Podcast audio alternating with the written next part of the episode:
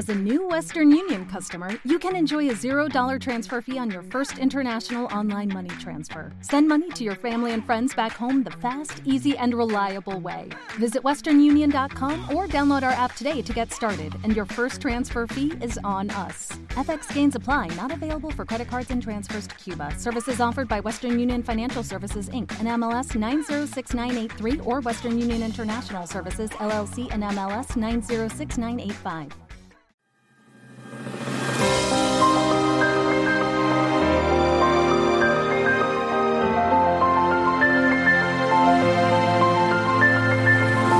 Noosfera, el podcast de ciencia de la razón.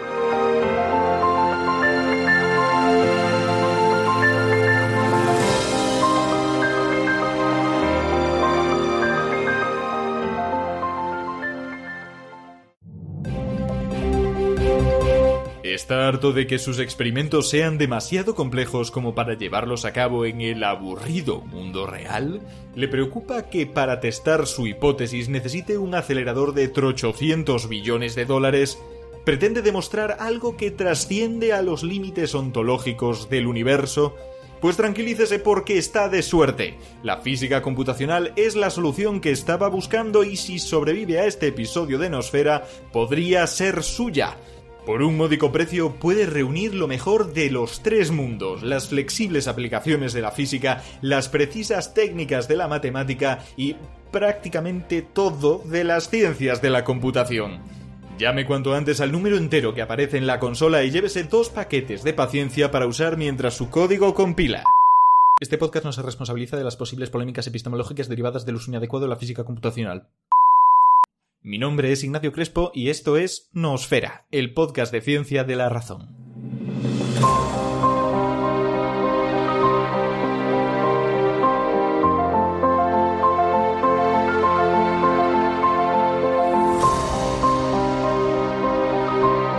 Programa 41 y la verdad es que desde el principio en Nosfera lo que nosotros queríamos era dar voz a los científicos para que hablaran de lo suyo, en profundidad. Y creo que este programa va a ser un episodio paradigmático de todo esto.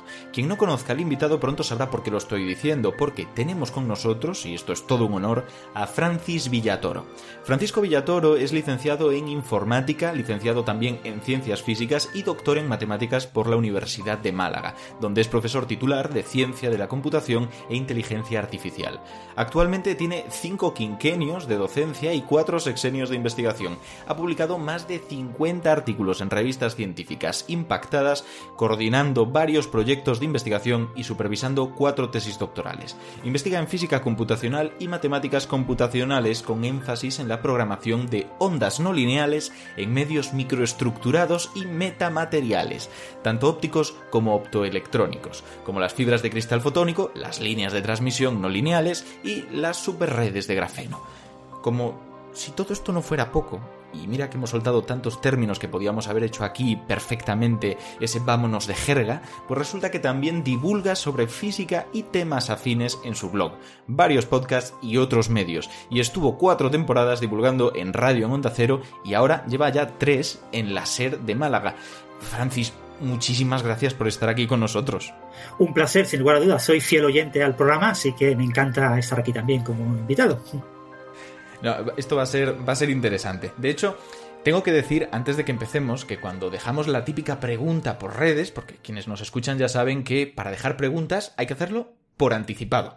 Buscarnos en redes, buscar esa almohadilla nosfera y ahí pregunto, si pudieras preguntarle lo que fuera a un experto en tal, ¿Qué le preguntarías? Por lo general, si decimos un experto en geología marciana, la gente se hace una idea. Pero en este caso hablábamos de solitones. Y eso ha llamado la atención. No hay tantas preguntas, pero son muy interesantes y dentro de un rato podremos verlas una a una. Pero antes de eso, quería preguntarte por tu trayectoria, porque ya lo hemos leído y es muy variada. Tú empezaste con una cosa, acabaste con otra. ¿Qué, pasó por ahí? Bueno, yo hice en, Málaga, eh, había la diplomatura de informática y crearon la licenciatura de informática. Entonces, una carrera de 3 más 2, 5 años, yo hice la licenciatura de informática, ¿no? Hice, empecé por la diplomatura y después pasé a la licenciatura. En paralelo con la licenciatura de informática, en cuarto y quinto de informática, hice a distancia por la UNED eh, los 5 años de físicas hice la carrera de físicas y después, cuando acabé, eh, me ofrecieron una beca aquí en Málaga para trabajar en, ingenieros industriales en temas de solitones y, era la posibilidad de hacer el doctorado eh, como ingeniero industrial o como eh, ingeniero en informática o como matemático, porque en Málaga no tenemos la carrera de físicas. Y entonces yo decidí que era más interesante hacer la tesis, esta tesis doctoral que iba a ser sobre solitones, eh, codirigida por alguien de, la Facultad de Ciencias en, exactas, en matemáticas. Así que mi tesis doctoral, aunque fue realizada y financiada desde eh, Ingeniería Industrial, eh, es una tesis doctoral en matemáticas. Es en análisis matemático aplicado. Es el programa de doctorado que yo hice. Vale, que esto me hace gracia porque al no tener física te hacen elegir entre dos de los, entre comillas, grandes enemigos de los físicos, ¿no? Dentro del cliché, ingenieros o matemáticos. Y optaste por matemáticas. ¿Te atraían las matemáticas desde siempre o, fue algo así casual? Sí, de hecho yo tenía pensado meterme a estudiar o física o matemáticas. Como no había eh, física aquí en Málaga, pues iba por matemáticas. Lo que pasa es que la salida natural de matemáticas en aquella época, estamos hablando de esta decisión tomada en el año 1987. Y la salida natural de matemáticas en aquel momento, eh, ahora es muy diferente, pero en aquel momento era la docencia en bachillerato y yo no tenía ganas de ser docente en bachillerato. y, bueno, me buscaron una beca para hacer telecomunicaciones en Madrid, pero era una beca del Ayuntamiento de Mijas. Eh, yo nací en Mijas, pero era una beca que estaba condicionada a que como seis, siete meses me lo tenía que pagar yo todo, ¿no?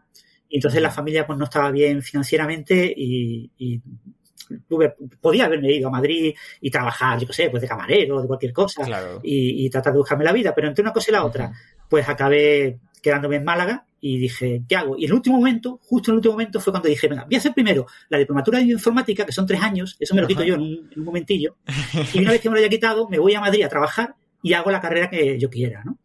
Pero eh, coincidió cuando yo acabé la carrera de, la diplomatura de informática, fue la gran crisis de Fujitsu, que era la gran empresa de informática que había en Málaga, en el Parque Tecnológico de Andalucía, y esa gran crisis eh, hizo que la moral general en la carrera era de que si no hacías eh, el título de cinco años, pues tu título tenía un poco valor, ¿no?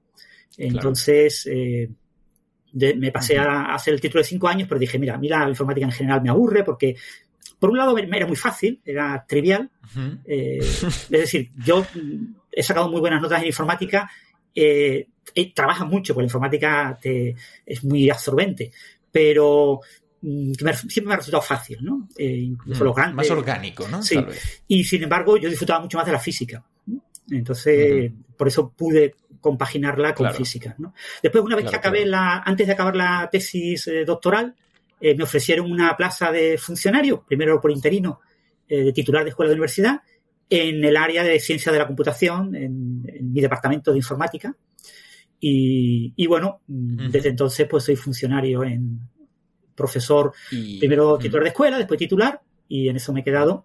Eh, ahí en un departamento, que yo realmente trabajo en un departamento de informática haciendo física computacional en un área de conocimiento que se llama ciencia de la computación en la que muy poquita gente en España está haciendo física computacional eh, o matemática computacional. La mayoría de la gente está haciendo cosas como inteligencia artificial, como eh, redes neuronales, eh, sistemas expertos y cosas así.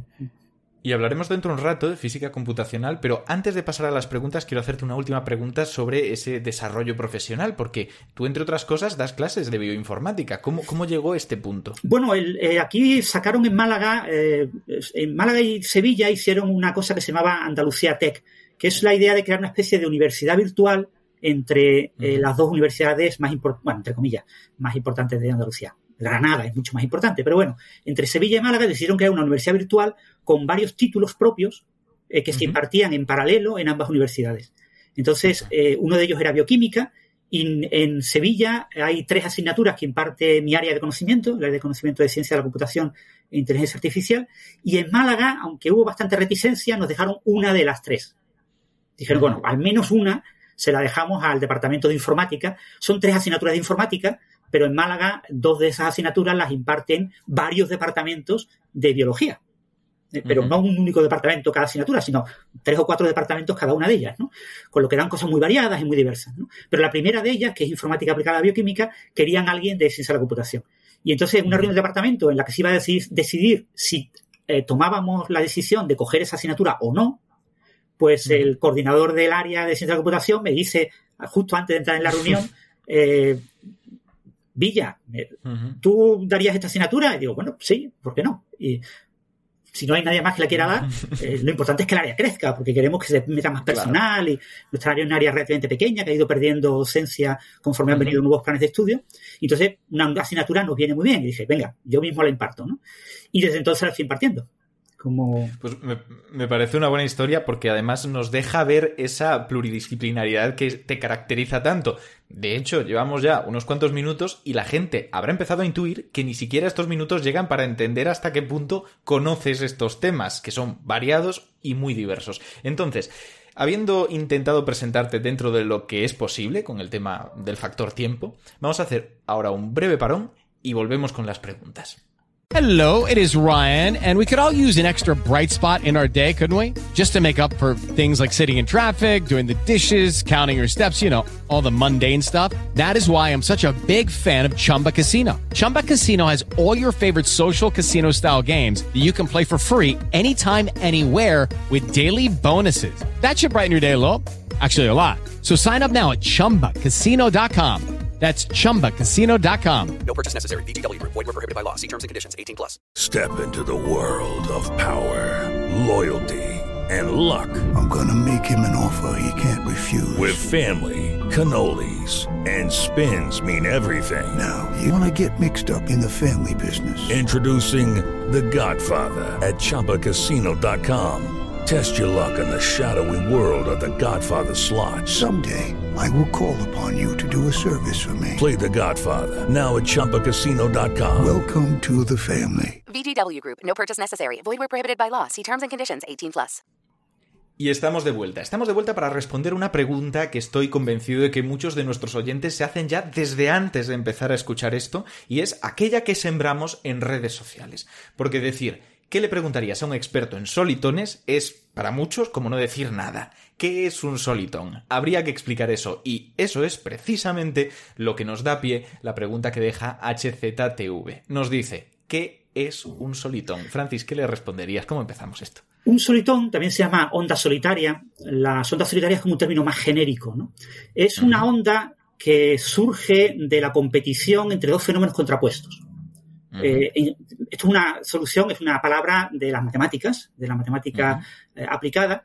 Y entonces, cuando tú tienes dos efectos que se contraponen, eh, pueden generar un equilibrio y hacen que cuando un efecto tire en un sentido, el otro tira en el contrario, y eso te mantiene la solución como muy robusta y muy estable.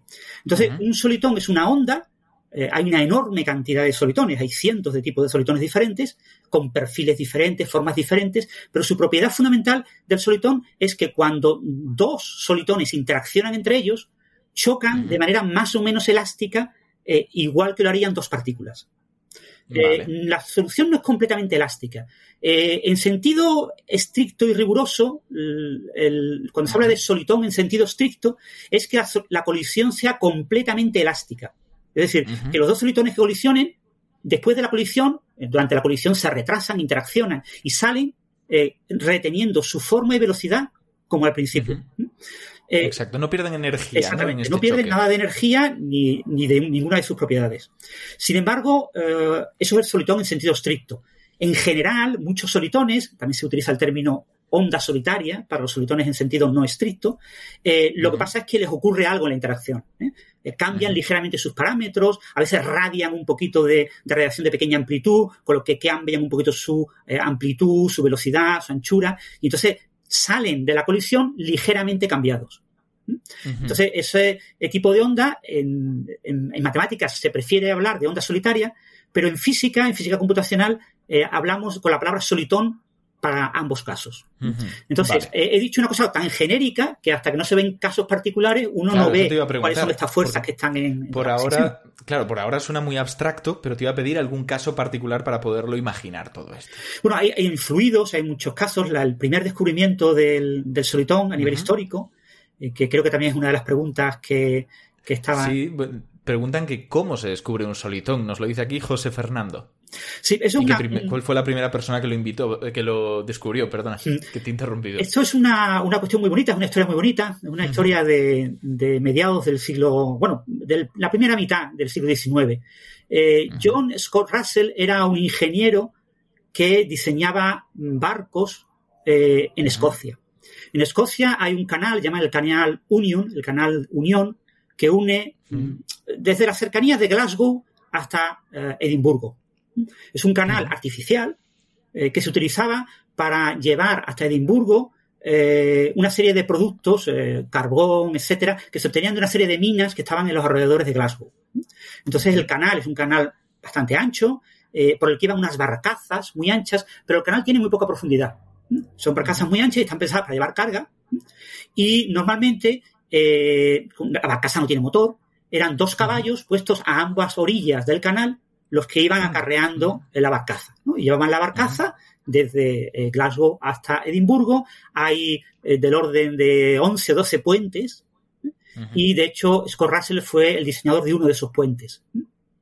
Bueno, pues en, en uno de esos puentes, ya cerca de Edimburgo, el puente número 11, eh, estaba eh, Scott Russell viendo cómo interaccionaba el agua eh, con el barco con objeto de mejorar el diseño de las barcazas. Ese era su objetivo, ¿no? Entonces, en un momento determinado, a la barcaza iba a una velocidad más o menos constante. En un momento determinado, Scott Russell estaba montado a caballo en una de las orillas. eh, separan los caballos, separa la barcaza y ese eh, parón súbito hace que la barcaza se hunda un poco y se levante, con lo que se levanta una especie de ola. Eh, esa ola tenía como unos nueve metros de largo, como eh, medio metro de altura y se movía como unos cuatro kilómetros por hora. No, perdón, más, más, más. Eh, eran cuatro millas, o sea, bueno, como 14, creo que eran como 14 eh, kilómetros por hora, algo así, ¿no? Eh, Entonces, se podía seguir montado a caballo. Entonces, Scott Russell le, le dijo, qué bonito, qué precioso ver esta onda, porque esta onda se va a dispersar. Se va, es lo que pasa cuando tiramos una piedra a la superficie de un lago o de un estanque. Vemos que se forman una serie de olas grandes en forma concéntrica y después rodeadas de olas mm, de menor amplitud y la ola se va como diluyendo. Y al momentito, eso se llama dispersión. La onda se dispersa, también hay disipación, hay pérdida de energía, pero sobre todo lo que hay es dispersión. Se dispersa en olas cada vez más pequeñas hasta que prácticamente desaparece y no vemos la onda. Entonces dijo Scott Russell, qué oportunidad más bonita para ver esta onda, que tiene una forma preciosa, ver cómo se dispersa. Entonces la fue persiguiendo a caballo durante varios kilómetros y no había manera de que aquello dispersara. La onda se retuvo completa, prácticamente su velocidad fue prácticamente constante, perdió algo de amplitud, con lo que obviamente cuando pierde amplitud se hizo un poquito más ancha y perdió algo de velocidad, pero en aquel momento era difícil de medir. ¿no? Para Scott Russell eso era un resultado eh, extraordinario, tan extraordinario que eh, era prácticamente increíble, o sea, en 1834 nadie se podía creer un resultado así. Y entonces él dijo, esto no lo puedo publicar. Esto no lo puedo publicar porque si lo publico todo el mundo va a decir que es mentira. Entonces, la única manera de publicar esto es replicarlo. Entonces se montó un pequeño canal en su casa, a las afueras de Edimburgo, y ahí estuvo haciendo experimentos. Experimentos con una gran masa, echando la masa hacia abajo o levantando la masa y generando eh, esos solitones. El canal aún se preserva, está conservado, pertenece a la universidad en la que estaba Scott Russell y es una especie de atracción turística que mucha gente visita. ¿no? Y entonces en ese canal él descubrió las características que tenía que tener la onda eh, en relación a la amplitud eh, de la onda, en relación a la eh, altura del agua y a la anchura de eh, la onda. ¿eh? Y, y cómo esos parámetros, eh, un parámetro, un único parámetro, pues, pongamos la velocidad, determinaba de manera única la altura y la anchura de la onda. ¿eh? Entonces, Vale. eso él le llamó The Way of Translation, la, la onda que se traslada, que ya a finales del siglo XIX se empezó a hablar de onda solitaria. Eh, eso eh, lo publicó en 1844 y eh, su gran enemigo, entre comillas, científico, Airy, publicó en 1845 un teorema matemático que demostraba que eso era imposible. Que Perfecto, estaba servida la polémica. las ecuaciones de los fluidos, era absolutamente imposible que ocurriera eso. Entonces, eso generó un, un debate. El debate básicamente lo, lo resolvió Boussinex en Francia, pero eh, que construyó una ecuación eh, que aproximaba el comportamiento de la superficie del fluido y que describía las mismas características observacionales que había eh, visto Scott Russell, ¿no? Eh, Scott Russell en su libro de 1944 hablaba de ver este tipo de ondas en la playa, verlas en la atmósfera, o sea, generalizaba este tipo de ideas y, creía que podían estar en muchos lugares, ¿no? Y, y bueno, los opositores pues no quedaron muy convencidos porque era un trabajo de un francés, y después ya eh, un, Les entiendo. un profesor de, de, secundaria, de bachillerato diríamos aquí, eh, británico, eh, con su director de tesis, Cortebet y Debris, los dos, rederivaron la ecuación de Boussinex, que ahora mismo se llama ecuación de Cortebet-Debris, pero que es una ecuación, la rederivaron en 1895 y la había descubierto, la había publicado y analizado Boussinex como 30 años antes. Y, ellos eh, fueron los que dieron el, punto final, ¿no? Y dijeron, eh, esta tesis doctoral eh, muestra que realmente sí puede ocurrir. Realmente de las ecuaciones de los fluidos se puede derivar una ecuación que describa ese tipo de onda. Pero una vez que ocurrió esto, pues nadie más tuvo interés. ¿Qué interés tiene una cosa exótica que ha visto con Russell, ¿no? y esto no se recupera, el interés, hasta finales de los 50, principios de los 60 finales de los 50, principios de los 60 ocurren dos cosas en paralelo. La primera cosa es el interés en la física de los plasmas. El tema de las bombas eh, de, eh, nucleares, ¿no? Eh, y las termonucleares, pues lleva un importante interés en la física de plasmas, que tiene aplicaciones en astrofísica, en muchas cosas. Y, bueno, se empieza a observar que hay ciertas inestabilidades en las ecuaciones de, que describen la magnetodinámica de plasmas muy simplificadas estas ecuaciones, que eh, tienen, eh, que se describen por la misma ecuación de corte de Bris. Entonces, eso no se entiende muy bien, ¿no? No se entiende demasiado bien, es, unos límites muy exóticos y parece como una cosa que mm, no, tiene, no va a tener mucho recorrido. Y en paralelo hay un problema que es el problema de la, el problema se llama de Fermi Pasta Ulan Singou. Singou es una mujer, eh, Mary Singou, que originalmente no aparecía como, como coautora, de, bueno, no aparece de hecho, como coautora del trabajo. Ella fue la informática que programó el programa y, hoy en día ya sí eh, la reconocemos por su importante labor, porque sí. Y el, Fermi, claro, el gran Fermi, eh, quería estudiar el tema de la termalización. La termalización es cómo la energía térmica en un sistema se redistribuye entre todos los grados de libertad posibles. Si tú concentras eh, la energía térmica en ciertas vibraciones de un material, bueno, en, en grosso modo, si tú calientas un material por un punto, la temperatura acaba distribuyéndose por todo el material. Vale. Entonces, si tú mm, haces vibrar mucho lo que está cerca de ese punto, eso acaba haciendo vibrar las cosas que están al lado y al lado y al lado y al lado y acaba distribuyéndose esas vibraciones por todo el material.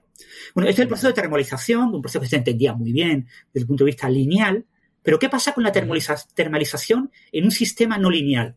Cuando, eh, si yo tengo un conjunto de muelles y los muelles son eh, muy rígidos y entonces los efectos y las fuerzas que yo meto eh, para moverlos son fuerzas muy intensas. Entonces, el muelle no se comporta con la ley de Hooke, no, no sigue un comportamiento lineal, sino que sigue un comportamiento cúbico eh, diferente. ¿no? Entonces, ¿qué pasa con un comportamiento no lineal? Eh, ¿También ocurre la termalización o no?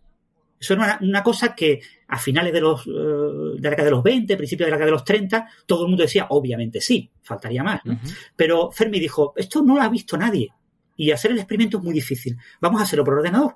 Hagamos el experimento por ordenador y veamos qué pasa. Y lo que descubrió uh, Fermi Pasta Ulan, con el, gracias a la computación de Singo, es que eh, ocurre un fenómeno de recurrencia. La energía concentrada en ciertos grados de libertad trata de repartirse entre todos los grados de libertad, pero de repente vuelve a concentrarse en los grados de libertad originales y va como fluctuando de unos sistemas a otros. ¿no? Pero esto no se entendía esto era una cosa como súper eh, revolucionaria. De hecho, se considera este trabajo el primer trabajo de física computacional de la historia. Es la primera vez que los ordenadores se eh, usan para hacer un descubrimiento en física. Está genial porque ya empezamos a hilar los dos conceptos. O sea, has planteado esto desde una perspectiva puramente histórica, ese origen en el cual detecta una extraña onda en el canal que se comporta de forma atípica, intenta replicarlo antes de simplemente decírselo a la comunidad y que le tachen de loco, se enfrenta a las modelizaciones matemáticas que le llevan la contraria en cierto punto y llega a, a este lugar en el cual ostras, de repente surge de un trabajo que intenta modelizar con ordenadores, por primera vez en la historia estás comentando, uno de estos procesos. Es un poco el super resumen del recorrido. ¿no? Exactamente. Entonces, lo que ocurre a principios de los 60 es que eh, mucha gente, eh, eh, esto fue un informe, de hecho, esto no fue un artículo científico que se enviara en una revista, porque Fermi decidió que si no tenía una buena explicación, no podía enviarlo a una revista. Entonces, era un informe técnico de los Álamos, del, del Laboratorio Nacional de los Álamos, y corrió por muchísimas, hubo copias de ese informe técnico en todo el mundo, hubo fotocopias, eh, y mucha gente trató de ver por qué. Y dos personas en concreto eh, tomaron una decisión, que era construir eh, el límite continuo de las ecuaciones de esos péndulos acoplados. Si tú los péndulos acoplados consideras que la distancia entre las masas que unen los, son masas, muchas más, son como un collar, las cuentas de un collar, donde entre cada cuenta hay un muelle. Pues tú ahora tú haces la distancia entre cuentas de collar cada vez más pequeña, pero compensas la masa para que el resultado sea una densidad constante. Vale. Pero mantienes la no linealidad cúbica. Entonces, lo que descubrieron eh, y Kruskal, eh, Kruskal en aquel momento era un, un genio muy prometedor, al principio de los 60, había hecho, había descubierto uno de los sistemas de coordenadas que permiten entender los agujeros negros y, y era una persona con relativo renombre ¿m? en la comunidad. Eh, había Pregunta, pregunta un poco off topic. ¿Este Kruskal es el estadístico? El, el- eh, ¿Del que sale el método de análisis estadístico? ¿Kruskal Wallis? Eh, creo que no, no. Vale. Creo que no. Martin Vale, Kruskal es ese- ese nombre- Mm. más eh, no lineal. Ha hecho muchas cosas de matemática no lineal. Vale. Y entonces lo que hacen es decir, cojamos el límite continuo. Y resulta que al hacer el límite continuo le sale la ecuación de Corteve de Bris, la ecuación que describe la, la onda solitaria. Entonces utilizan esa ecuación para entender el fenómeno de recurrencia de Fermi-Pascal-Lansingou. Y lo que descubren es que en realidad eh, aparece un conjunto de ondas, ondas más o menos localizadas, que chocan unas contra otras y que tras chocar de manera elástica retornan a sus parámetros originales. Descubren que lo que han simulado con los muelles eh, eh, estos eh, físicos computacionales liderados por Fermi, en realidad es un una onda, mm, digamos, eh, grande, eh, ancha, eh, que se rompe en ondas más delgaditas, cada una con diferente velocidad y que van interaccionando entre ellas. Entonces ellos dicen, estas ondas se parecen a partículas. Entonces, en lugar de utilizar el término onda solitaria, le vamos a Ah, llamar claro. solitón. Porque está el electrón, está el protón, y entonces todos tienen un on. Entonces había que ponerle. Y Qué bonito giro. ellos Mm. eh, acuñan el término solitón. Esto fue en 1964. ¿Eh? Mm. Esto fue algo mm, también eh, tuvo impacto, pero no tuvo eh, mm, demasiado impacto en los primeros años, porque era algo también muy difícil de, de explicar. ¿Por qué Hmm. una ecuación no lineal, como la ecuación de, de corte Betebris en una dimensión, es una ecuación sencilla, pero es una ecuación que era difícil de entender. ¿Por qué ocurre eso? Entonces, eh, eh, liderados por Kruskal, eh, cuatro eh, matemáticos aplicados, eh, Gardner, Greene, eh, Kruskal y Miura, descubrieron algo extremadamente sorprendente. La, la, la ecuación de corte Betebris que modela la amplitud, la altura de esa onda, cómo es la forma de la onda, tú puedes interpretar esa, esa ah, forma de la onda como un potencial para la ecuación de Schrödinger de la mecánica cuántica. Y puedes resolver lo que se llama un problema de dispersión inverso. Eso es una cosa que ya se había hecho, eh, sobre todo eh, a principios de la década de los 1940, la resolución de este tipo de problemas. Este es el problema clásico de, dada una radiografía, saber qué objeto tridimensional te da la imagen que tú ves en la radiografía, ¿no? Es resolver un problema inverso. Entonces tienes una, una onda descrita, una onda cuántica, descrita por la ecuación de Rödinger, que interacciona con un potencial, ¿eh? y, y se refleja en ese potencial y se transmite, se traspasa el potencial. Y, y entonces, a partir de la información de lo que se transmite y a partir de lo que se refleja, tú quieres reconstruir la forma del potencial. Claro. Conozco lo que incide, lo que se refleja y lo que atraviesa, digamos, el potencial, ¿no? Lo que se transmite a través del Ajá. potencial. Y ese se llama el problema inverso. Es un problema inverso que se puede resolver para una serie de potenciales muy concretos de manera matemática rigurosa. Y entonces unas técnicas de matemáticas para resolver ese tipo de problemas. Y lo que descubren eh, Greene, Gardner, Mar- eh, Kruskal y Miura es algo extraordinario. Y es que la solución de la ecuación de corte de Bris es uno de los potenciales en los que se puede resolver el problema inverso. El problema Vale. inverso se puede resolver muy excepcionalmente, solo para unos potenciales muy concretos. Y resulta que todas las soluciones de la ecuación de, de corte Bethe-Brice son potenciales para los que se puede resolver de forma exacta ese problema. ¿eh? Entonces, lo que se dan cuenta es que eh, el espectro de salida, es decir, la eh, radiación reflejada y transmitida, se puede dividir en dos partes, en un espectro discreto, una serie de, de, como resonancias, una serie de modos muy concretos, y después un espectro continuo que corresponde a una radiación de pequeña amplitud. El espectro discreto corresponde a cada uno de esos solitones. Cada solitón es uno de los valores del espectro discreto. Esto ocurre muchas veces en muchos potenciales. muchos potenciales, cuando tienes un pozo de potencial, tienes como una serie de niveles discretos dentro de lo que es la forma del potencial, y por encima de la altura del potencial tienes un espectro continuo. Si te imaginas como un hueco, pues tienes, dentro del hueco tú puedes dar, eh, oscilar pegando en ambas paredes, pero fuera, una vez que sales fuera del, agujero, eh, ya no oscila porque no tienes paredes y eres libre. Entonces ahí tienes un espectro continuo. Pues el espectro continuo describe las ondas de pequeña amplitud de la ecuación de corte de Bris y el espectro discreto eh, corresponde a los solitones.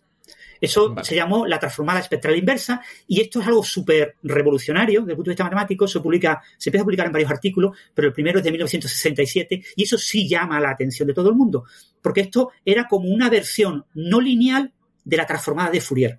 Y la transformada de Fourier se lleva usando desde principios del siglo XIX para toda la ingeniería. O sea, la ingeniería significa transformada de Fourier. Eh, es una herramienta matemática que los telecos prácticamente abusan de ella, porque no es que otro remedio, pero incluso los ingenieros industriales utilizan herramientas equivalentes, eh, con la transformada de Laplace, etcétera, que son equivalentes a la transformada de Fourier. Pues esto era una transformada de Fourier no lineal.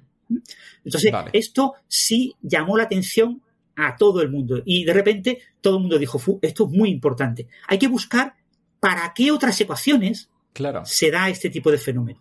Y una de, repente no solamente surge, sino que tiene una aplicabilidad, es en cierto modo una instrumental. A priori te mm. encuentras con una herramienta matemática completamente novedosa mm. que tiene una aplicabilidad potencial similar a la transformada de Fourier. Claro. Es decir, que todo lo que se hizo, estamos hablando de 1967, todo lo que se había hecho casi en 200 años de ingeniería, se podía hacer ahora con la nueva herramienta.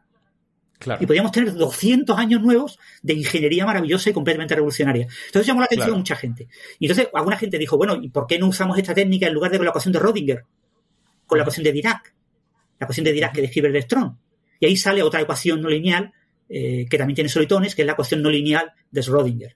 Eh, eh, una, estas ecuaciones tienen, son ecuaciones muy especiales, se llaman ecuaciones integrables, tienen infinitos invariantes. Tienen un invariante asociado a la cantidad de energía que tiene la onda, un invariante asociado a su momento lineal, es decir, al producto de la masa de esa energía por su velocidad, un invariante de energía, pero además tienen infinitos invariantes adicionales. Es como si tuvieran infinitas energías, infinitas cosas parecidas a energía. Claro, eso es algo que se pensaba que no podía ocurrir. Eh, las ecuaciones integrables de Liouville, en la mecánica clásica del siglo XIX, eran ecuaciones con, que tenían n grados de libertad y n invariantes. Pues aquí tienes como infinitos grados de libertad, una ecuación continua, y infinitos invariantes. Entonces, eso también llevó a buscar ecuaciones que tuvieran infinitos invariantes. Y así se descubrió, por ejemplo, la ecuación del seno Gordon, y se fueron empezando a descubrir, y en, en 3, 4 años se descubrieron decenas de ecuaciones que eran integrables. Y hubo una tremenda revolución, porque cada una de estas ecuaciones surgía en un campo diferente. Unas en la superconductividad, otras en fluidos, otras en física de plasma, otras en óptica física, eh, cantidad de fenómenos que nadie entendía, eh, pues se planteó la posibilidad de que los agujeros negros fueran solitones, que la mancha roja de Júpiter fuera un solitón, se plantearon muchísimas posibilidades, ¿no? Parecía que había solitones por doquier.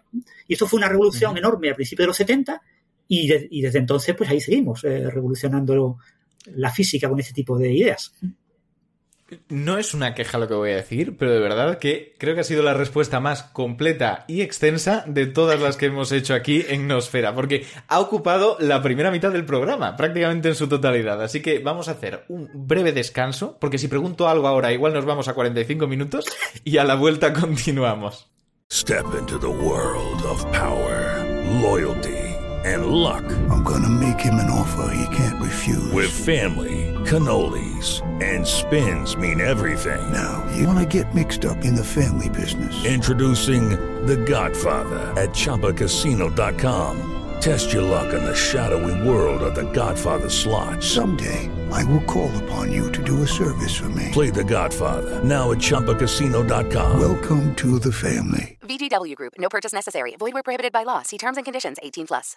Lucky Land Casino asking people, "What's the weirdest place you've gotten lucky?" Lucky in line at the deli, I guess. Aha, in my dentist's office. More than once, actually. Do I have to say? Yes, you do. In the car before my kids' PTA meeting. Really? Yes. Excuse me, what's the weirdest place you've gotten lucky? I never win and tell. Well, there you have it. You can get lucky anywhere playing at LuckyLandSlots.com. Play for free right now. Are you feeling lucky? No purchase necessary. Void where prohibited by law. 18 plus. Terms and conditions apply. See website for details. Ahora sí, me voy a atrever a preguntarte algo que ya has respondido parcialmente. Nos deja aquí la pregunta Juan de Dios y dice ¿qué utilidad práctica tienen o tendrán los solitones? Ya lo has dicho más o menos, pero si tuvieras que sintetizarlo mucho, ¿qué le contestarías? Bueno, lo, los solitones en general requieren mucha energía para producirlos. Entonces tienen que ser aplicaciones uh -huh. muy específicas, muy de nicho. ¿no? La, uh -huh. El tipo de solitón que más aplicaciones tiene eh, históricamente son los, solución, los solitones ópticos. Los solitones, eh, hay muchos tipos de solitones ópticos.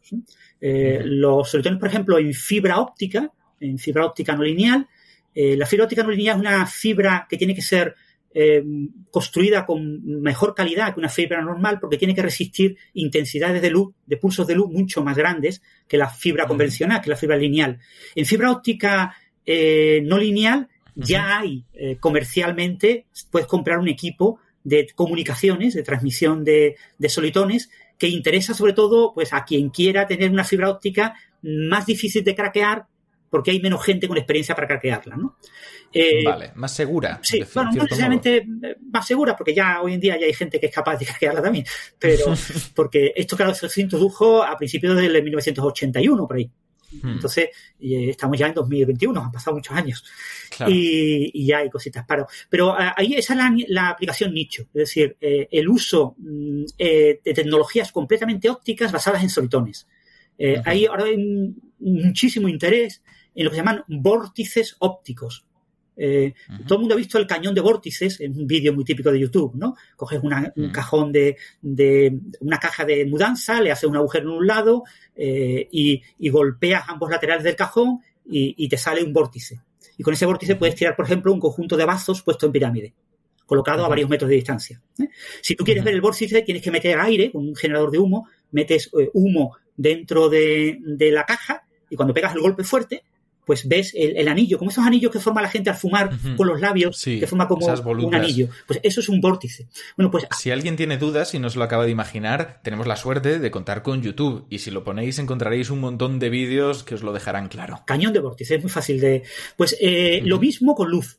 Lo mismo se puede hacer con luz, tanto eh, guiada, es decir, una fibra óptica, como no guiada, en espacios abiertos. Y hay mucha gente que está codificando en momento angular, por ejemplo, del vórtice. El vórtice eh, de luz tiene eh, un momento angular, tiene como una spin. ¿no? Puedo, puedo ponerle información en el momento angular y eso eh, ya se está proponiendo como sistema de comunicación bastante robusto.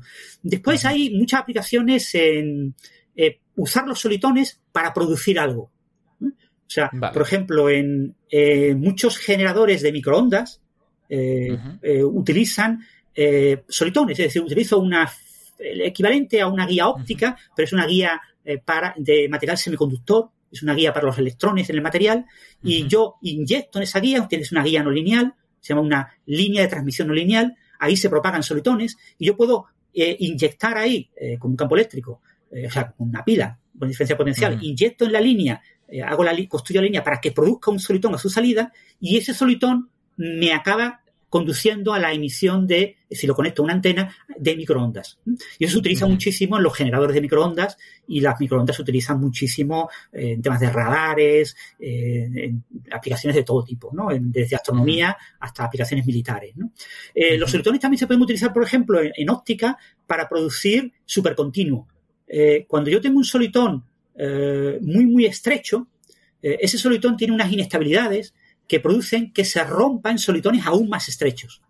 Entonces, una de las cosas que tiene eh, el solitón es que su forma en el, en el, tiempo es uh -huh. la misma, pero cambiado por un factor de escala, que su forma en el espacio de Fourier, que su forma en el espacio de la frecuencia. En frecuencia, la uh -huh. forma es la misma que tiene en el espacio del tiempo.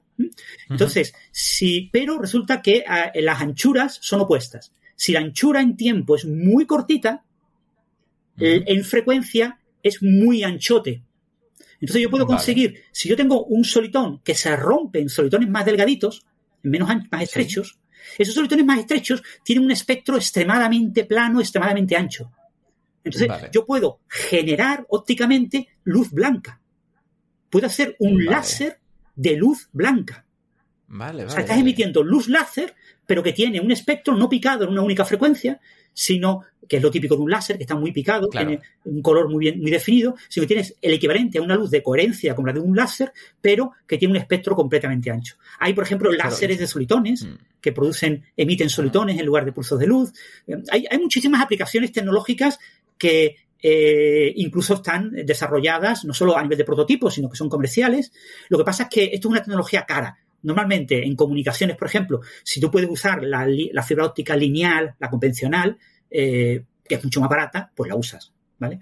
Eh, pero eh, con solitones se han conseguido muchos récords, muchos de los récords de propagación de un amplio ancho de banda, ¿no? Conseguir una enorme cantidad de, bits por segundo emitidos en no sé cuántos miles de kilómetros. Por supuesto, son rollos de fibra óptica que la señal da vueltas en el rollo muchas veces, ¿no?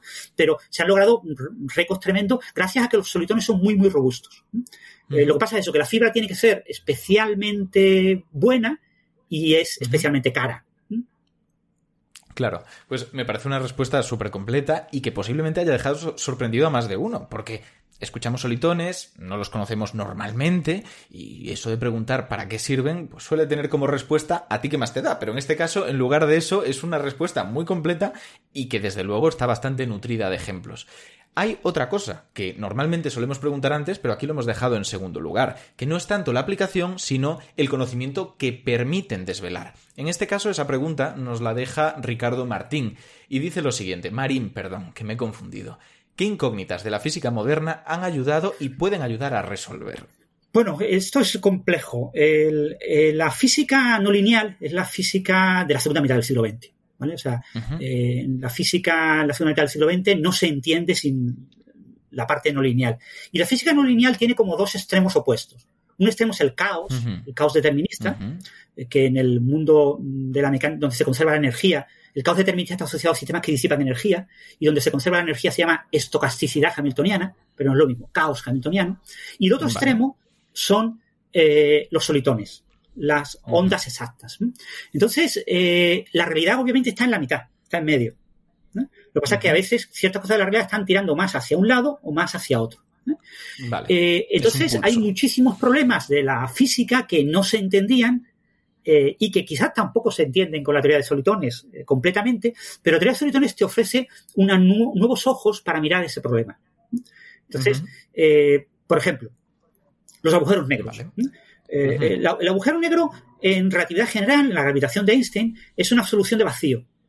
Es vacío curvado autosostenido.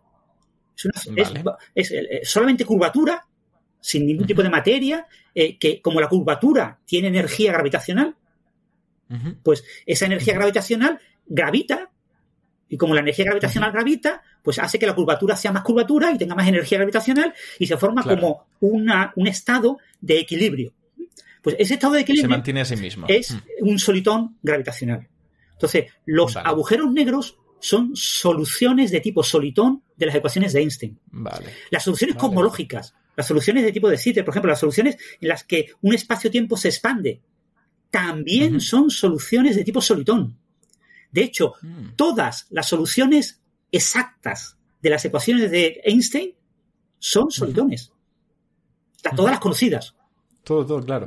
Entonces, claro, eso es algo extremadamente eh, curioso, porque cuando se descubre eso, mm, ves con nuevos ojos esas soluciones, ¿no?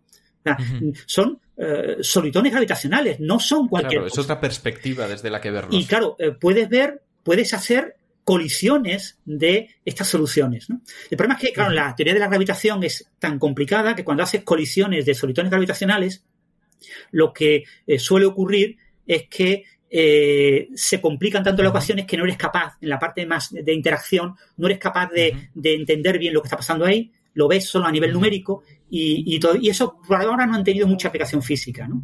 Pero, eh, porque, por ejemplo, hay que, tienen que irradiar ondas gravitacionales y todo ese fenómeno todavía no se entiende muy bien eh, cómo los solitones radian ondas gravitacionales.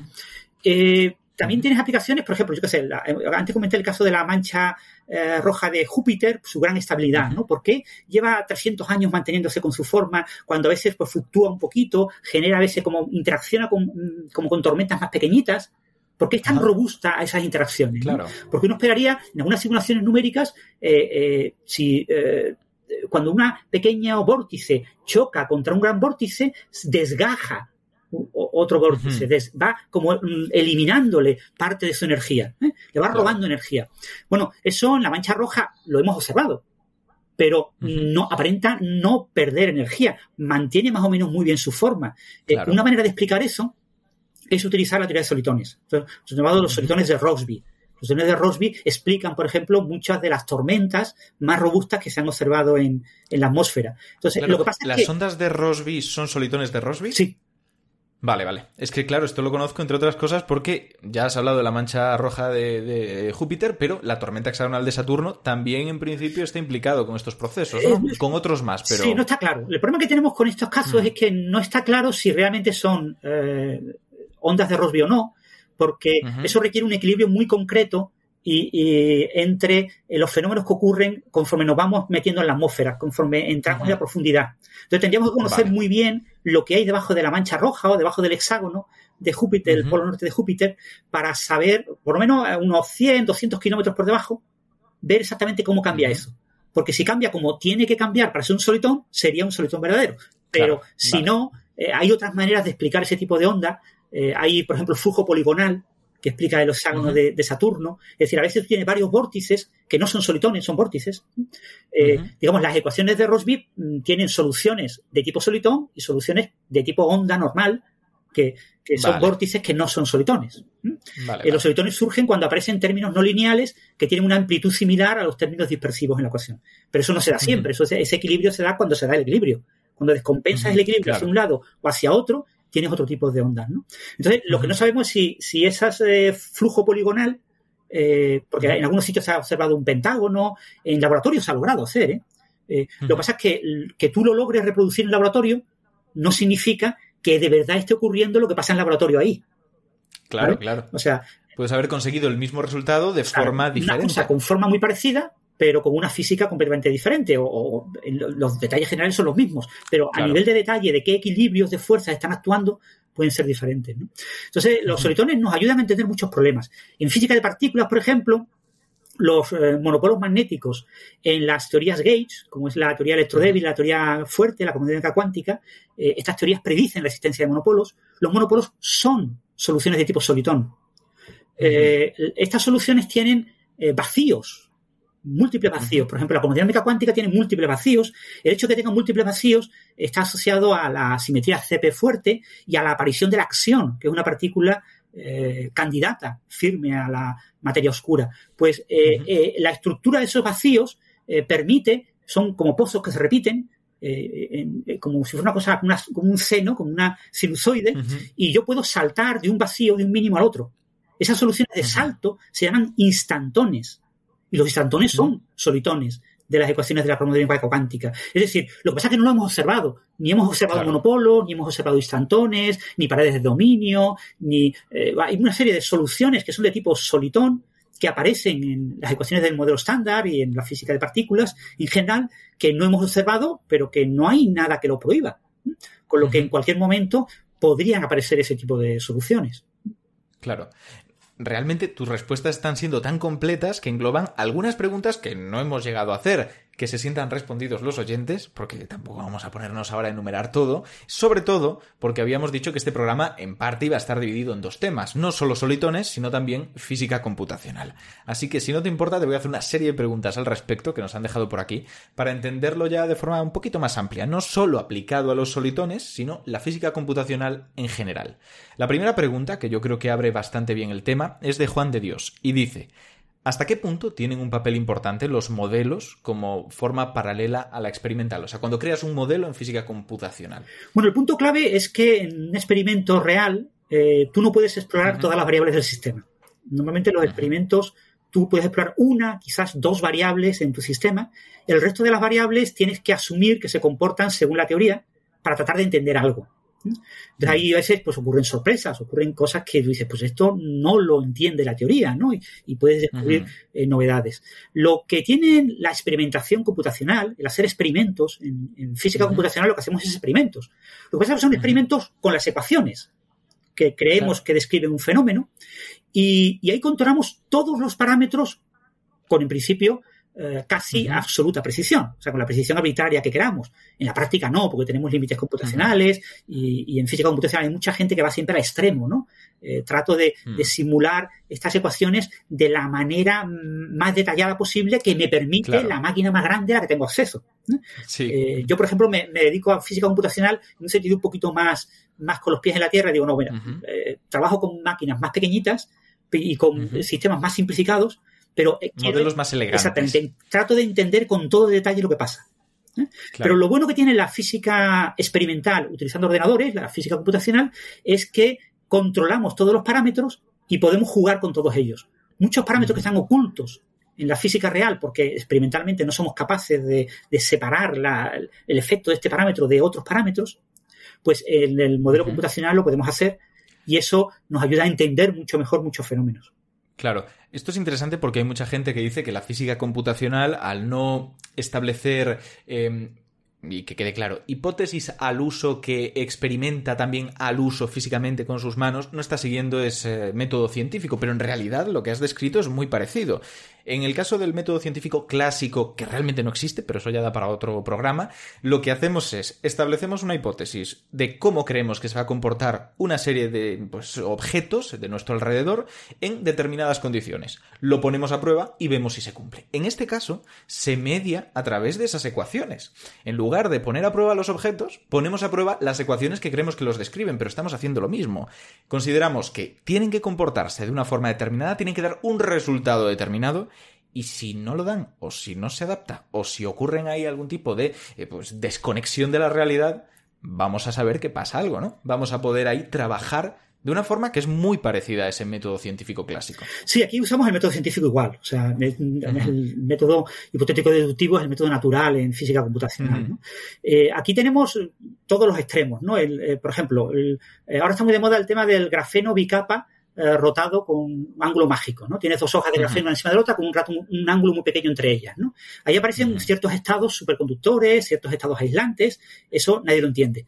La simulación física realista sería eh, trabajar con las celdas, ahí aparece un patrón que se llama patrón de Moiré, y, la celda tiene como del orden de 11.000 átomos de carbono. Entonces habría que hacer un modelo cuántico de 11.000 átomos de carbono por por cada, dos, por cada hoja. Como hay dos hojas, son 22.000 eh, átomos de carbono. Eso a nivel cuántico es absolutamente inviable. Claro. Entonces, eh, computacionalmente, ¿qué se hace? Se buscan modelos muy simplificados de esa eh, configuración del sistema con ciertos parámetros, ciertas simetrías, ciertas cosas que tú crees que son relevantes. Entonces tú haces tu hipótesis de que yo creo que es relevante estos parámetros. Construyo mi modelo simplificado que sea razonable para poder ser simulado. Claro, si es un modelo de juguete que se ejecuta en tres minutos eh, en portátil, pues probablemente sea un modelo extremadamente simplificado que no va a poder describir la realidad. Los modelos tienes que llevarlos más al extremo, ¿no? decir, voy a utilizar. Ahí voy a hacerte una pregunta, si no te importa, un paréntesis, y es mm, más o menos el último modelo con el que estás trabajando, ¿cuánto tarda en compilar? No, no, no, la compilación es, poco. O sea, eh, aquí lo que son las ejecuciones, eh, es el número de simulaciones que tú haces, ¿no? El, último artículo que hemos enviado, de una tesis doctoral que se defenderá próximamente, eh, teníamos eh, decenas de miles de, simulaciones. Claro, y cada tres minutos no lo ventilas. Cada simulación tardaba minutos, eh, del orden de tres minutos, depende, dos, entre dos y cuatro minutos. Pero eran decenas de miles de simulaciones. Entonces, ha habido que, que explotar todos los recursos computacionales disponibles para, para poder hacerlas en un tiempo razonable. ¿no? Y, pero siempre llevas es porque... Es decir, esto es como el elefante en la habitación, ¿no? Siempre que te dan un cierto espacio, unos ciertos recursos, tú tratas de estirar todo lo posible para aprovechar al máximo esos recursos.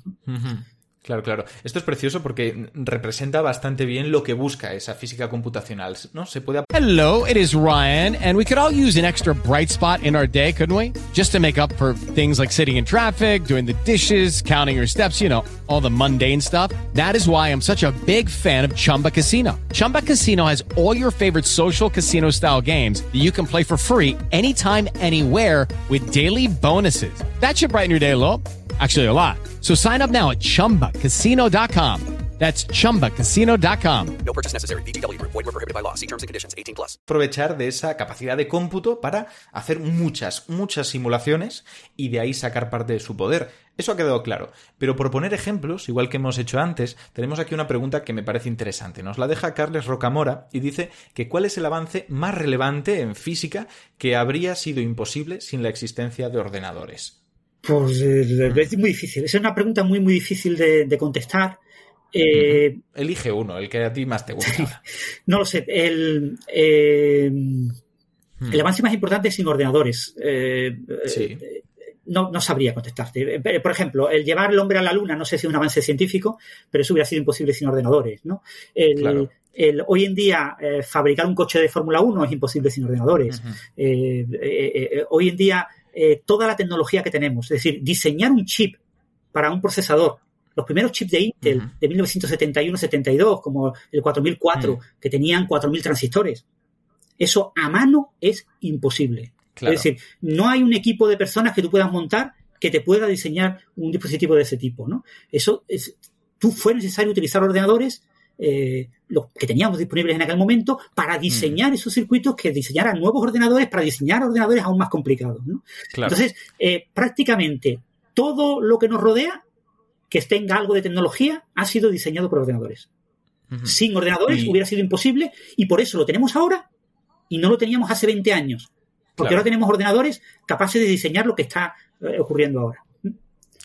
Carles al final lo pregunta de forma muy general, yo ahora voy a concretarlo en una segunda pregunta, a lo que es simplemente dominio de la física computacional. ¿Cuál dirías tú que es el, el mayor aporte que ha hecho últimamente la física computacional al conocimiento teórico?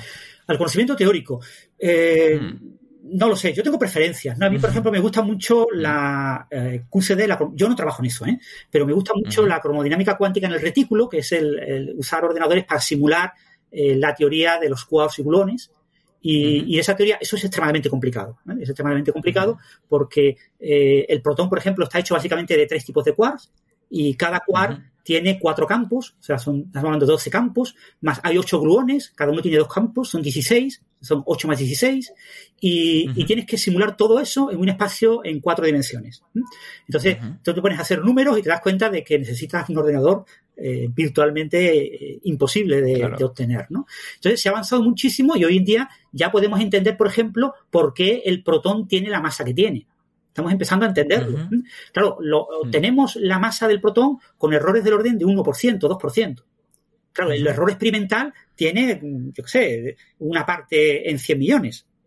Pero eh, a nivel computacional ya estamos llegando a ese 1%, ¿no? Y estamos viendo que la teoría de verdad describe eso. Porque Claro. sin los ordenadores es absolutamente imposible. Es una teoría que a baja energía es tan complicada que eh, es imposible eh, eh, saber si explica o no explica cosas. ¿no?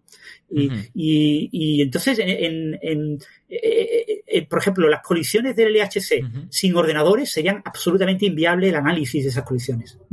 Eh, Claro. una cosa. pero digo, mm, el avance en, en física como tal específico, eh, yo no sé sabría detallar un avance que haya tenido una repercusión en, en nuestra sociedad, que tú digas, esto claramente eh, ha, permitido entender mejor eh, la física. Eh, desde que tenemos ordenadores, desde el principio de los 60, desde que nace la física computacional, ya no hay físico teórico que no use ordenadores. Claro. El, el bosón de Higgs, por ejemplo, saber que la teoría, la teoría electrodébil que necesita el bosón de Higgs para ser renormalizable, ¿cómo comprobar que es renormalizable? Pues eso había que sumar, hacer unas cuantas integrales, pero un número infinito de integrales. Pues una persona no puede hacerlo. Entonces, para estudiar en detalle cómo se comportaban todas esas integrales y ver propiedades comunes a eh, integrales que eran integrales, integrales, integrales, integrales, integrales, conforme vas pasando el orden perturbativo Claro. tienes que añadir una nueva dimensión. Eh, eso era prácticamente inviable. Lo que hizo Bellman, eh, Martin Bellman, eh, Martinus Bellman, fue desarrollar un programa de ordenador para hacer eso. y que fuera un problema de ordenador. Y su estudiante de doctorado, eh, Gerardus Ethoff, pues eh, utilizó ese programa de, de, cálculo de diagramas de Feynman para resolver ese problema y demostrar que sí, la teoría con bosón de Higgs es renormalizable. Sin bosón de Higgs no lo es. Y eso les ha valido el premio Nobel. Entonces, el modelo estándar de la física de partículas ha nacido gracias a simulaciones por física computacional. Si no hubiera habido ese software para hacer esas simulaciones de diagramas de Feynman a principios de los 70, que hoy en día lo usan todos los físicos de partículas, eh, y hay decenas de software de ese tipo, pero en aquel momento era una cosa para recibir un premio Nobel, ¿no? Y lo recibió. ¿no? Entonces, ahí sí hay muchísimos ejemplos en física de fluidos, en, física atmosférica, en física solar, en cualquier rama de la física de la ingeniería. Eh, hoy en día ya no la podemos concebir sin ordenadores. Claro, ya está tan unida que es totalmente inseparable. Y esto me lleva a otra pregunta, porque has comentado que en su tiempo había que hacer cálculos realmente complejos a mano, y era un problema. Ahora que los ordenadores se ocupan en parte de ello, hay una pregunta aquí que, aunque está formulada a la inversa, creo que puede ser interesante. Nos dice. Mm, déjame buscarla que de repente la he perdido. Nos dice Eladio que es si es posible que ahora sea más importante ser experto en cálculo numérico que en otras cosas para investigar en física. Mi pregunta es tal vez al revés, porque lo que estás diciendo es que los ordenadores quitan mucho de este trabajo de cálculo, ¿no? Sí, bueno, hoy en día es recomendable, pero no, no todo el mundo que investiga en física teórica o eh, trabaja eh, con ordenadores. Hay gente todavía que sigue trabajando a mano, ¿no? Eh, son casos excepcionales. Lo que sí es verdad es que mm, por poquito que compliques una teoría extremadamente sencilla, o sea, lo más sencillo dentro de lo más sencillo, dentro de lo más sencillo, lo complicas un pelín y ya no puedes hacer nada a mano. O sea, ya sin usar ordenadores prácticamente no puedes hacer nada. ¿no? Eh, incluso las teorías más sencillas que tienen el mayor número de simetrías, ¿no? la teoría de Super Jan Mills con cuatro supersimetrías, que es una teoría de tipo la cromodinámica cuántica, la interacción de cuerpos y gluones, pero que eh, solo tiene los gluones y los gluinos porque es supersimétrica y que es la teoría más sencilla concebible, eh, pues es absolutamente imposible de estudiar a mano. Entonces, llevamos, conocemos esa teoría desde de mediados de los 1970 y hemos avanzado muy poco, salvo por lo poco que hemos hecho con ordenadores. Entonces, eh, para un teórico ahora mismo es muy difícil no usar ordenadores para entender lo que está haciendo. Entonces, el teórico, eso sí, sus ideas son teóricas, es decir, son ideas que tienes que pensarlas, tienes que plantear a mano, muy formular muy bien qué efectos son importantes, qué efectos no son importantes, qué pongo, qué quito, para entender un problema. ¿no? Eh, una de las cosas que tienen las grandes revistas tipo Science o Nature es que eh, básicamente publican sorpresas. Alguien con un experimento físico eh, descubre algo que no esperaba. Eso se publica en esa revista. Entonces, muchos físicos intentan entender ese fenómeno. Entonces, para entender ese fenómeno, yo cojo el modelo que los físicos que han publicado eso ya han usado para tratar de entenderlo y se han dado cuenta que no sirve, y lo que tú haces es ahora mejorar ese modelo, quitándole cosas y poniéndole cosas. Entonces, tú vas quitando, si le quitas muchas cosas, al final te alejas de los resultados experimentales. Tienes que quitarle lo justo y añadirle lo justo. Y tiene que ser algo que no se le haya ocurrido a los que lo han descubierto. Entonces, eso es el trabajo de muchos físicos eh, hoy en día, el partir de un fenómeno observado en un experimento, en la naturaleza, pues a través de, telescopios, de diferentes instrumentos, y tratar de entender eh, qué ocurre en ese fenómeno. Para eso desarrollan una teoría, un modelo, y ese modelo eh, tienen que elegir exactamente qué es lo que ponen y lo que quitan. Entonces, por ejemplo, para el, el grafeno bicapa rotado con ángulo mágico se han publicado en los últimos eh, tres años pues más de 500 modelos teóricos diferentes completamente diferentes, con simulaciones diferentes y que mm, describen diferentes cosas de lo que se observa. Pero siendo un, eh, algo tan sencillo como dos hojas de grafeno rotadas, es un fenómeno suficientemente complicado como para que todavía no tengamos una respuesta definitiva. Es posible que alguna de esas teorías sea la correcta, pero todavía no lo sabemos.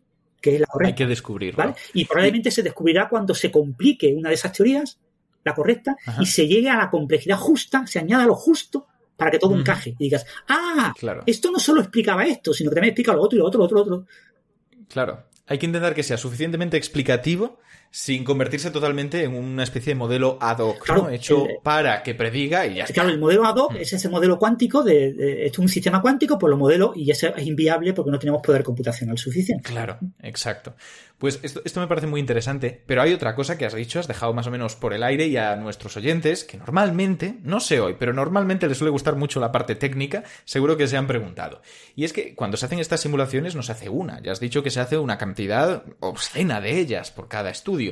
Claro, con tanta información, cabe preguntar cómo se trabajan estadísticamente todos esos datos, si hay implicaciones a la hora de analizarlo. Y la pregunta nos la deja Peter Swagan, que dice, ¿Cómo de importante es la estadística en su análisis del día a día? Bueno, mm, cuando hago experimentos computacionales, la estadística es importante porque todos los datos han de ser presentados tras un análisis estadístico, ¿no? Tienes que eh, aplicar las herramientas estadísticas estándares para eh, determinar las incertidumbres de tus datos, porque eh, tú seleccionas una serie de parámetros y, varías esos parámetros en tus simulaciones. Entonces, tu conclusión depende de cuán sensible sea el resultado a los parámetros que tú has puesto, que tú has variado. Entonces, ese tipo de análisis de sensibilidad y análisis de confianza eh, estadística es un punto, eh, digamos, estándar. O sea, no es una cosa que, ah, eh, sea muy necesario o imprescindible, es que es lo que se hace normalmente. No, no es una cosa que puedas prescindir de ello. Si prescindes de ello y tú en tu artículo dices que esto es así eh, al 100% de las veces, pues eh, por un lado estás mintiendo porque o sea, todo el mundo sabemos que no es verdad, pero por otro lado los revisores del artículo te van a decir, mira, eh, necesitas hacer un análisis estadístico de esos, de esos resultados. ¿no? Tienes que darme el dato de forma probabilista porque la inferencia no funciona así. Ahora bien, la estadística que yo uso mm. en mi investigación es una estadística muy básica, ¿vale? O sea, es la estadística básica de análisis de experimentos. ¿vale? O sea, yo no utilizo herramientas estadísticas recientemente publicadas de lo más avanzado, lo más avanzado, que podrían extraer un poquito más de información de lo que ya extraen las herramientas clásicas. Yo uso herramientas de libro de las que estudié hace muchos años y que los artículos que publico pues, son aceptadas como herramientas válidas, ¿no? Eh, hay gente que se dedica a desarrollar nuevas herramientas estadísticas y gente que trata de usarlas, ¿no? Usar lo último de lo último en estadística. Yo no, no hago eso porque ni investigo en estadística, ni, ni mi objetivo es.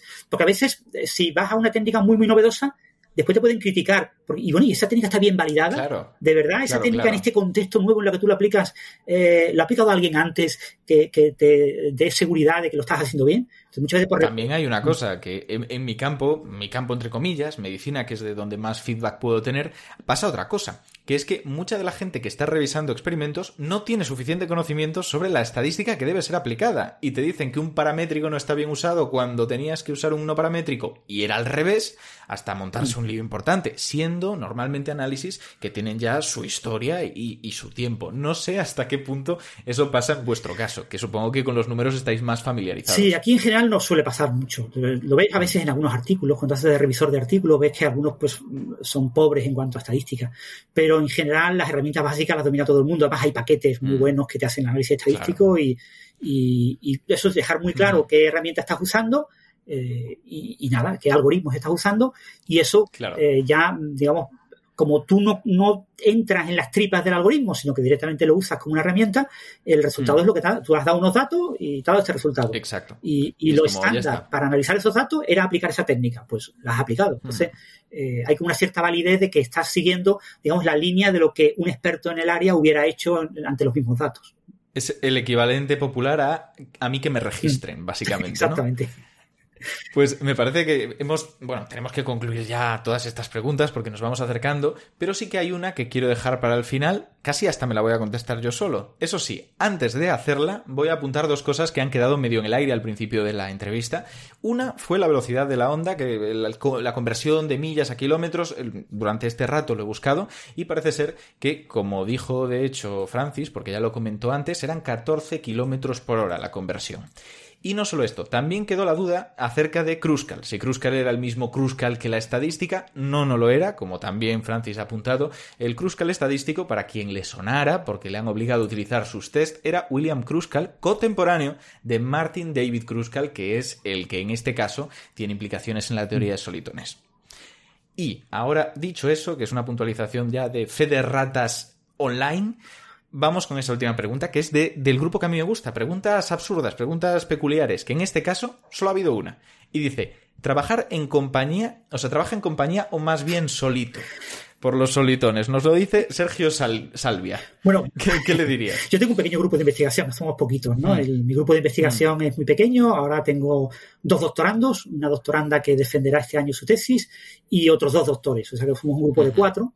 Eh, tengo otros dos colegas que están como colaborando conmigo habitualmente, que también son doctores, y hago algunas colaboraciones externas. Entonces, eh, gran parte de mi trabajo eh, como investigador principal del grupo eh, es mandar trabajar a la gente, ¿no? Y seguir sus progresos, ver qué hacen, qué no hacen, eh, recomendarles que lean artículos, eh, eh, guiar los resultados, ayudar muchísimo en la escritura de los artículos científicos, etcétera. Si me perdonas, te voy a hacer una pu- una- un paréntesis ahí. Básicamente lo que acabas de decir es que entre tus competencias está mandar a la gente a leer. Me parece de las cosas más descriptivas y, entre comillas, ofensivas que puede haber, ¿no? Vete a leer esto que no sabes. No, sobre todo que eh, cuando ves un cierto resultado que con la experiencia tú ves que puede ser interesante para publicarlo, Claro. etcétera, eso el, el- el que trabaja contigo pues puede que no lo vea, pues le recomiendas artículos similares que han publicado bueno. en la literatura que eh, para que él vea exactamente qué tiene que hacer, eh, qué han hecho otras Claro. personas antes con algo parecido, en otra ecuación, en otro problema,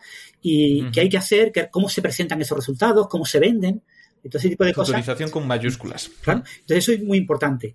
Y entonces yo, eh, parte de mi trabajo lo hago solo, porque hay muchas cosas que me gusta hacerlas sola, muchas cosas me gusta incluso repetirlas eh, por mi cuenta para verificarlas. Eh, muchas veces eh, ver el trabajo hecho por otra persona cuando es largo, a veces eh, cuesta trabajo ver errores. Y, Claro. y- y haces una especie de lectura diagonal, demasiado diagonal, cuando no deberías hacerla. Entonces, mejor repetirlo por ti mismo. Pero en general, claro, trabajo en el grupo que, y tengo que mantener el grupo eh, funcionando. O sea que Lógico. Y ya lo último, que no, es, no lo he recogido porque era una de estas preguntas absurdas que quedaron por ahí perdidas, pero que realmente se responde, esta es a la que yo me refería antes, es si los solitones se descubren solitos. Y curiosamente ya nos contó Francis al principio que John Scott Russell, por miedo a que lo que había visto fuera criticado, efectivamente lo investigó solito en su casa. Dicho eso, cerramos las preguntas y vamos a pasar a ese momento final que la gente estará ahora mismo dudando sobre cómo lo vamos a enfrentar, porque es esa sección nueva llamada Vámonos de jerga. La hemos introducido para recordarle a la gente que aunque aquí se hace un esfuerzo divulgativo, normalmente, pues es más complejo todo lo que parece. Si la gente tiene miedo porque vaya a aumentar la complejidad, tienen toda la razón del mundo. Pero les prometo que no hay ningún tipo de daño médico que pueda ser ocasionado por lo que están a punto de presenciar. Solamente maravilla. Eso es lo que va a ocurrir. Así que, Francis, si puedes agraciarnos con 60 minutos de una explicación 60 minutos. muy teórica. 60 segundos. que puedo, ¿eh? Pero- 60 segundos. Yo, yo con los ceros y las unidades de medida, mm, como soy médico, me lo perdonan. Y las dosis yo ya no las aplico. Pero sí, con eso tengo mis despistes. 60 segundos de tecnicismos y explicación compleja. Cuando quieras, empezamos. Te doy el pase y le damos. Venga, Empezamos ya. En la última tesis que la tesis que se va a defender próximamente estamos trabajando en superredes de grafeno. Es una hoja de grafeno colocada sobre una estructura alterna que es un eh, dióxido de silicio junto con nitruro de eh, boro hexagonal. El nitruro boro hexagonal cambia, introduce un band gap en el, introduce un salto en la estructura de bandas del grafeno y el, el dióxido de silicio no lo hace. ¿no? Entonces tú transversalmente iluminas eh, ese, ese dispositivo, esta superred de grafeno, y se propaga por la superficie de grafeno lo que se llama un plasmón polaritón de superficie. El plasmón es la onda de electrones que se propaga en el grafeno, el polaritón se propaga por el dieléctrico, por el dióxido de silicio. Estamos estudiando la interacción de solitones en esa estructura. Y estamos viendo que las colisiones de solitones, eh, los solitones cuando col- colisionan bajo una cierta, bajo, por debajo de una velocidad crítica, producen un estado eh, resonante eh, que eh, tiene una estructura fractal. Y ya. Oye, perfecto, porque ha coincidido el fractal. Me he quedado con ganas de seguirlo escuchando, pero me parece que es un gran ejemplo. Eh, decía nuestra anterior invitada, Anabel, que tiene la costumbre de hablar muy rápido, pero si nos está escuchando hoy, posiblemente haya cambiado de opinión. Esto, es- esto ha batido récords en todos los aspectos. Sí, claro, 60 segundos a veces si hablas despacio dices pocas cosas. ¿no? No, no te da tiempo, no te da tiempo a nada, que va, que va. Yo ahí te, te he dado rienda suelta, ¿eh? Para que se- seas tú 100%. Me parece que eso es lo que hay que conseguir, ¿no? Esa, esa Si tenía que haberlo escrito, liberación. tenía que haberlo escrito y leído y hubiera sido Uy. mucho más, pero he intentado hacerlo así de manera espontánea. Mucho mejor. Así espontáneo, mucho mejor. Lo otro habría sido tal vez demasiado para cualquier ser humano, así que eh, está bien, está bien. Entonces, hecho esto, ahora una brevísima pausa y volvemos con esas tres preguntas para rematar el programa. O'Reilly Auto Parts puede ayudarte a encontrar un taller mecánico cerca de ti. Para más información, llama a tu tienda O'Reilly Auto Parts o visita oreillyauto.com.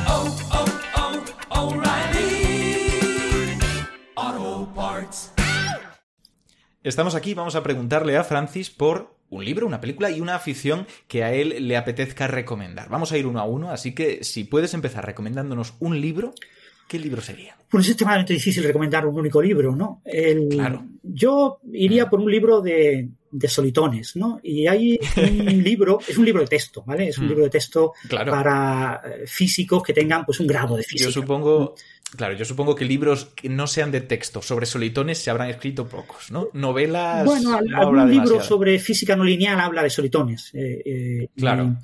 Eh, hay un libro que se llama Elements of Soliton Theory, el, digamos, fundamentos de la teoría de solitones, Ajá. escrito por, por Lamb, L-A-M-B, que es un libro de texto muy legible, eh, fácil para un matemático que haya hecho el grado de matemáticas, que haya estudiado algo de ecuaciones de ondas parciales, o para un físico eh, que haya hecho un grado de física. ¿no? no es necesario haber hecho un doctorado ni nada especializado, y se entiende muy bien, te explica muy bien eh, todos los conceptos básicos, y llega hasta un nivel que te mm, pone como un buen peldaño para empezar a leer artículos y leer investigaciones más recientes. Es una buena recomendación. Has dicho que te costaba elegir uno. Si quieres, te doy una segunda oportunidad para que recomiendes otro. Yo leo mucho libro, muchos libros de divulgación, entonces siempre estás con los libros que acabas de leer, ¿no? Como los libros que tienes en la cabeza, ¿no? Así que no sabría. Además, como leo mucha divulgación también en español de amigos y colegas, se van a, a enfadar si recomiendo uno de ellos Claro, uno y no los otro. demás van a decir, bueno, ¿y por qué no recomiendas el mío, no? Así que me voy a abstener de recomendar un libro de divulgación, Vale. porque Vale. seguro que algún colega de divulgador se va a enfadar. Seguro.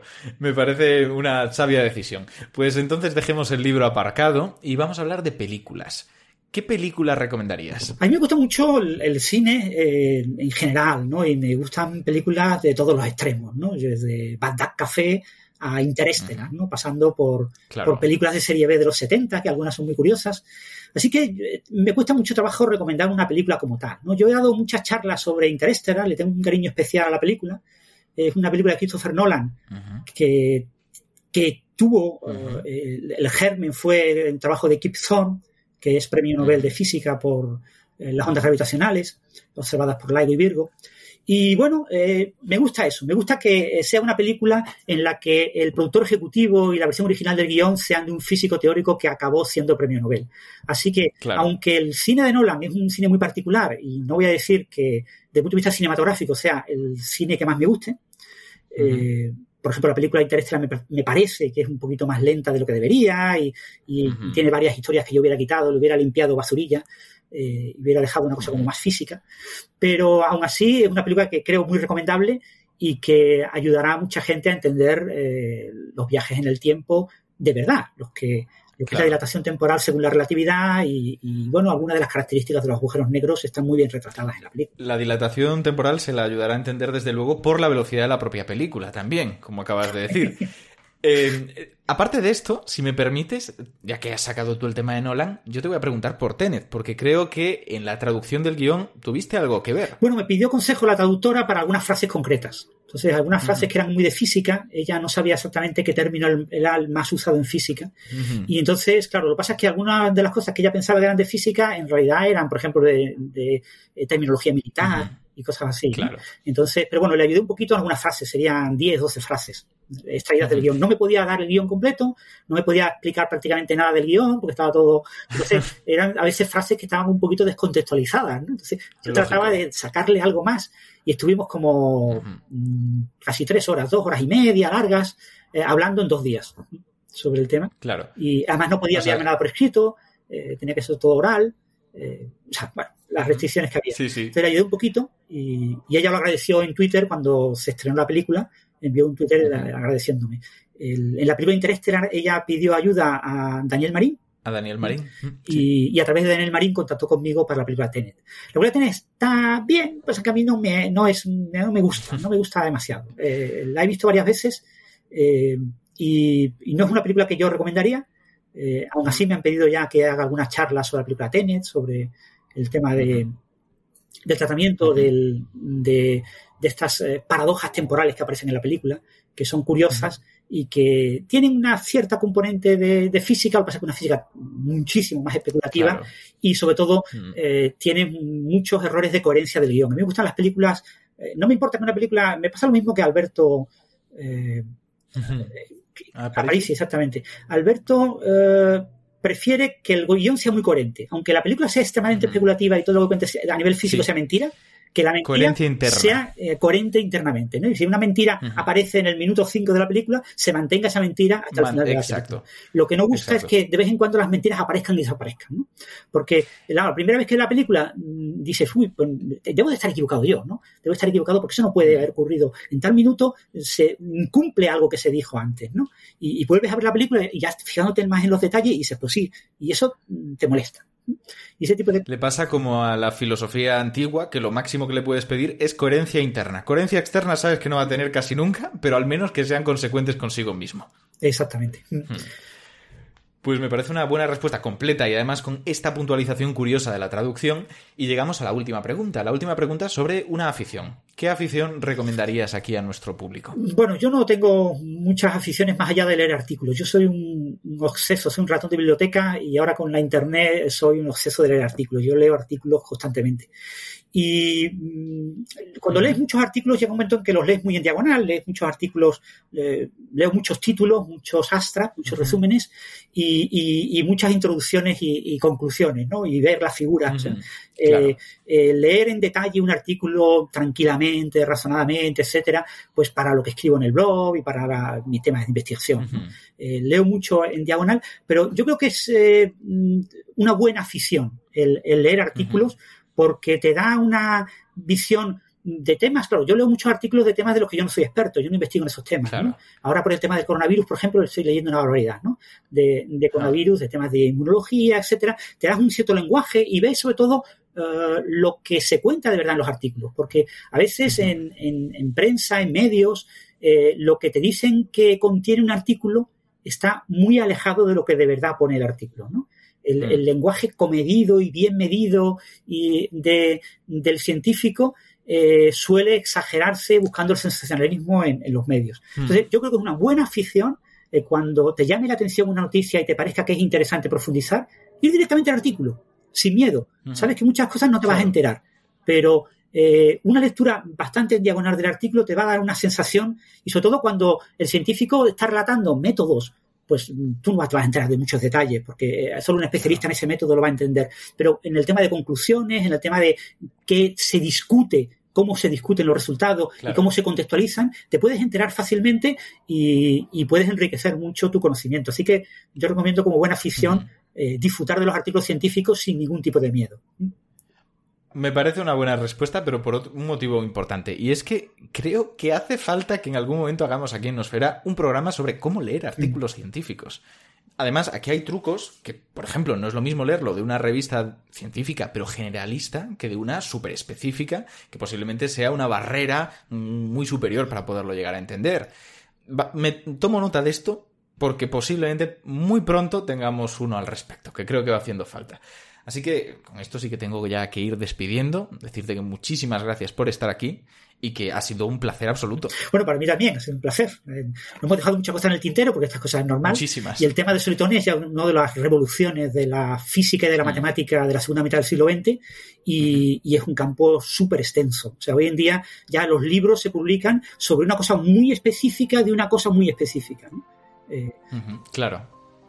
Pues lo que decía, Vamos a tener que cortar, pero porque esto ya se tiene que acabar porque es el podcast más largo que hemos hecho, no porque yo quiera. Eso hay que tenerlo en cuenta. Y a pesar de ello, a pesar del tiempo que hemos dedicado, no hemos podido responder todas las preguntas. Así que recordad que tenéis a Francis en redes sociales como arroba emulenews y ahí podéis preguntarle lo que sea. Y cuando digo lo que sea, es lo que sea, que posiblemente lo sepa y además, si no lo sabe, lo va a decir, que eso también es una característica encomiable de cualquier divulgador. Dicho eso, ahora sí, me despido de todos vosotros con una de estas conclusiones finales, ¿no? Que hay que hacer.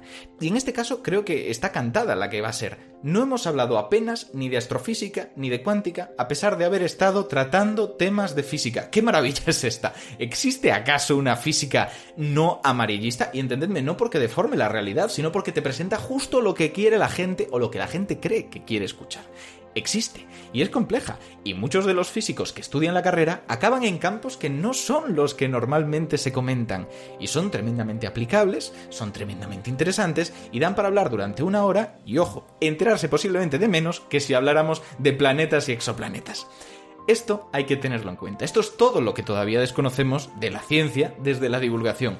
Y al menos los que tenemos un espacio para poder charlar de esto e invitar a gente, deberíamos intentar ir corrigiéndolo, ir abriendo a novedades que de novedades tienen poco fuera del mundo divulgativo. Así que muchísimas gracias por escucharnos y nos vemos en el próximo programa.